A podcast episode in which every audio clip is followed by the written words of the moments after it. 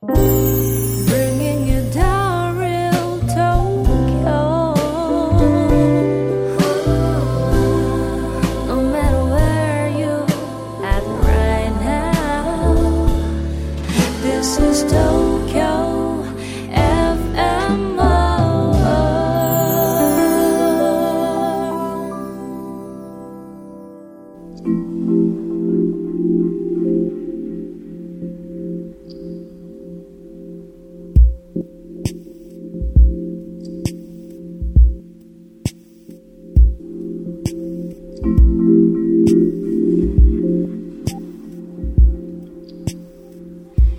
Hello, everyone. How are you doing today? My name is Issho Fujita, a Japanese Soto Zen priest. I am hosting you at Tokyo FM World Zen. I don't know where you are, I don't know what you are doing right now. But with this program, I'd like to convey you something interesting about Zen. With next 15 minutes, uh, with my talk and a short practice. I hope you enjoyed and you got something new, uh, nourishing to your life. So today I'd like to start my talk from an interesting story, a kind of teaching story. So it goes like this. One day, uh, Zen master was walking with a disciple. And this disciple, very sincere and serious uh, practitioner, and he asked his master this question The master, from where should I enter into the reality? So he wanted to know how to get into the world of reality, which he maybe read the Buddhist scriptures about it and uh, he tried to understand it. He tried to experience it. So he uh, formulated the question like from where should i enter into that reality? So while walking together the master answered to this question in a very Zen way. So, disciple, can you hear the sound of the river? Maybe they are walking in the forest or in the mountain, and then maybe nearby uh, there was a river running. So, to this response from the master, the disciple said, Yes, I can hear the sound of the river. Maybe he felt it, of course, you know, um, the river running is run, was running very nearby, so clearly it's, it's obvious for him. And maybe he has some little bit kind of upset feeling or embarrassed to be asked such a kind of trivial question, a, tr- a trivial answer, compared to his uh, very serious, kind of sophisticated or very philosophical, high level uh, question. He was talking about how to enter into the reality. The answer was like, Can you hear the sound of the river? And then Master said, Oh, you can hear the sound of the river. Good.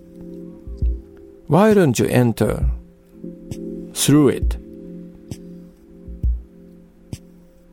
Why don't you enter through it?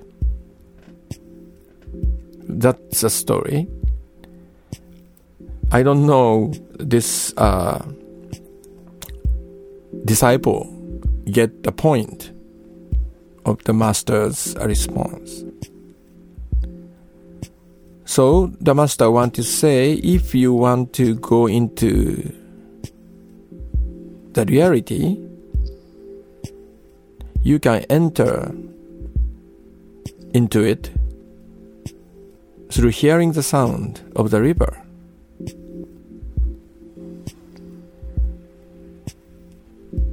How do you understand this teaching story? This is very typical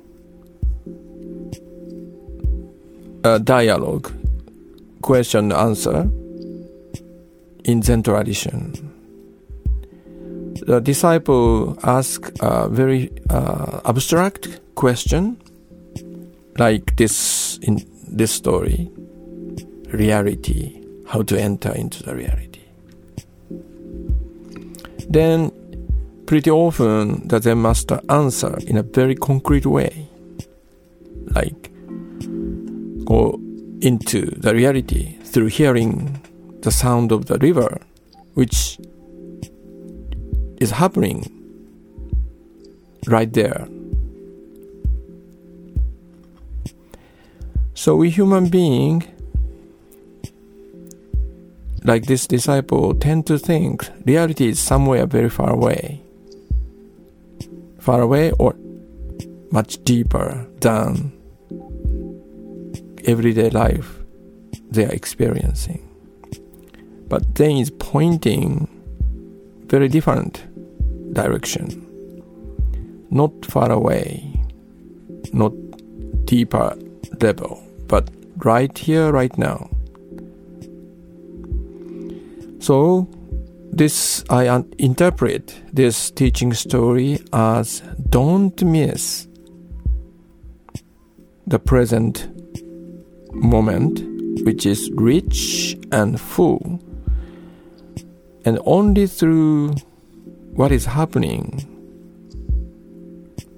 right now we can enter enter into the reality.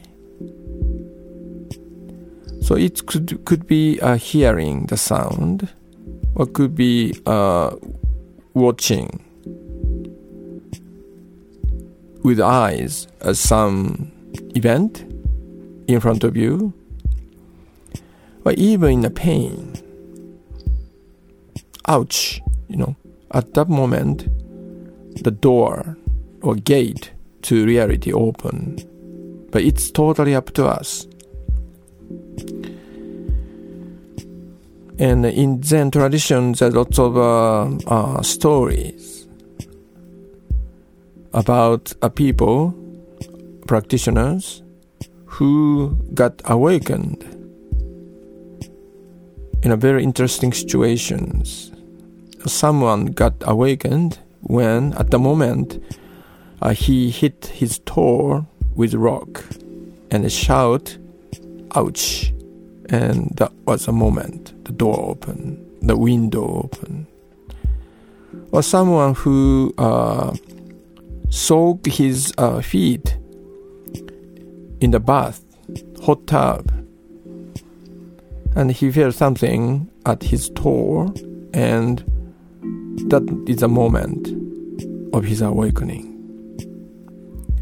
Or some other interesting, very famous one. Some practitioner was sweeping the ground with broom, and broom uh, moved the pebble, and it hit the bamboo, and it creates some sound.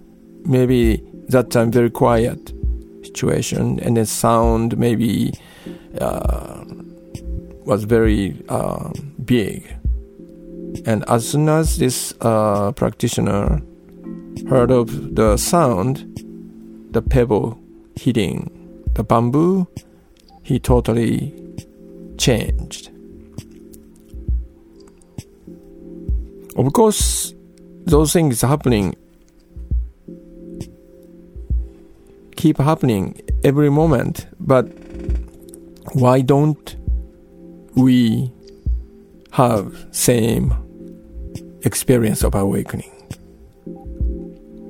why those uh, interesting uh, awakening episode was possible, were possible for those people. What's the difference between them and us?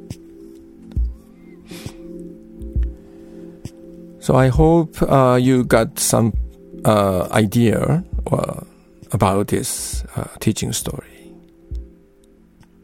And please ponder on the essence, essential point of this story and how or why we can enter into the reality through hearing.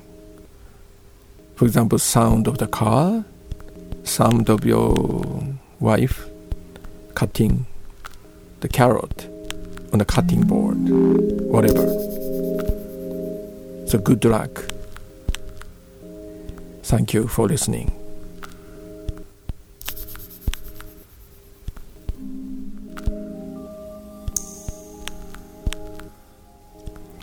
Okay, today I talked about the Zen story of entering reality through hearing the sound. So let's practice based on this uh, story or, or based on this topic. Okay, find your place for short uh, meditation practice. Find your comfortable posture, sitting posture, comfortable but stable. Relax your whole body. Find the balance with your body, with floor and the gravity. Close your eyes. Close your mouth gently. Breathe through your nose naturally. So you can hear the some sound. Could be big, could be small or subtle.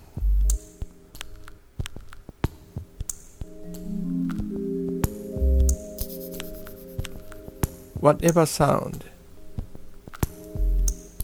pay attention to the sound without any judgment, but without any effort to describe it with words. Just simply hear the sound as it is, whatever it is.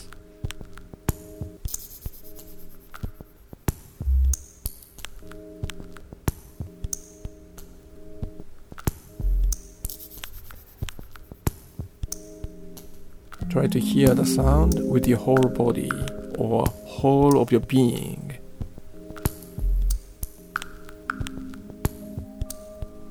Be one with the sound.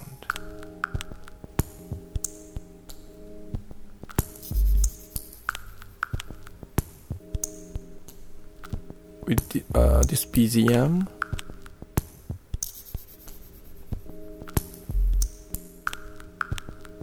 with the sound, the car running outside your room,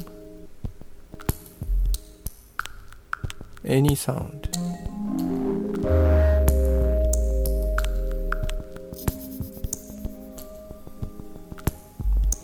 Okay, slowly open your eyes.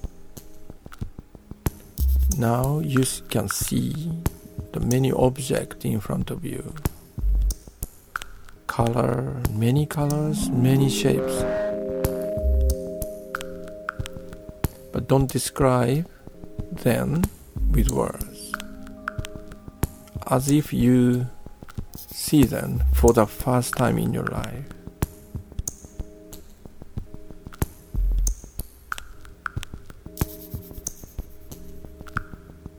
So sounds, the objects,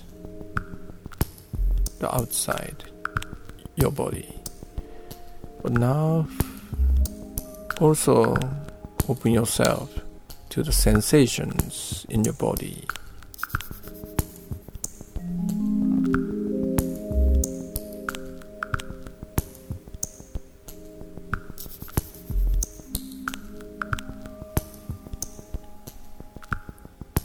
and appearing, disappearing the thoughts, images.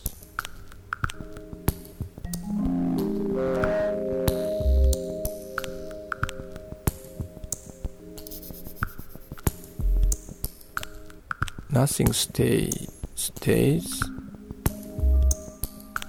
Everything changing. Moment by moment. So stay with them. Stay with the present moment through sounds, objects, bodily sensations, momentary passing thoughts, images. No control, no judgment, no agenda. With awakefulness and relaxation.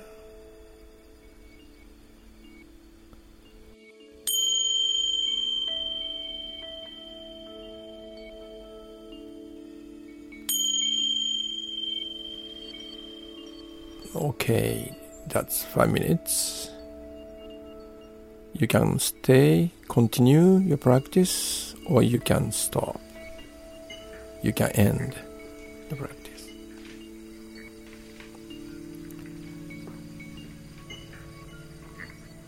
I hope you can have some glimpse into glimpse of the gate or door, window through which we can get into the reality. As I explained, I mentioned in my talk today. Okay, that's all for today. Thank you for joining this program. Looking forward to being with you next time. Bye bye.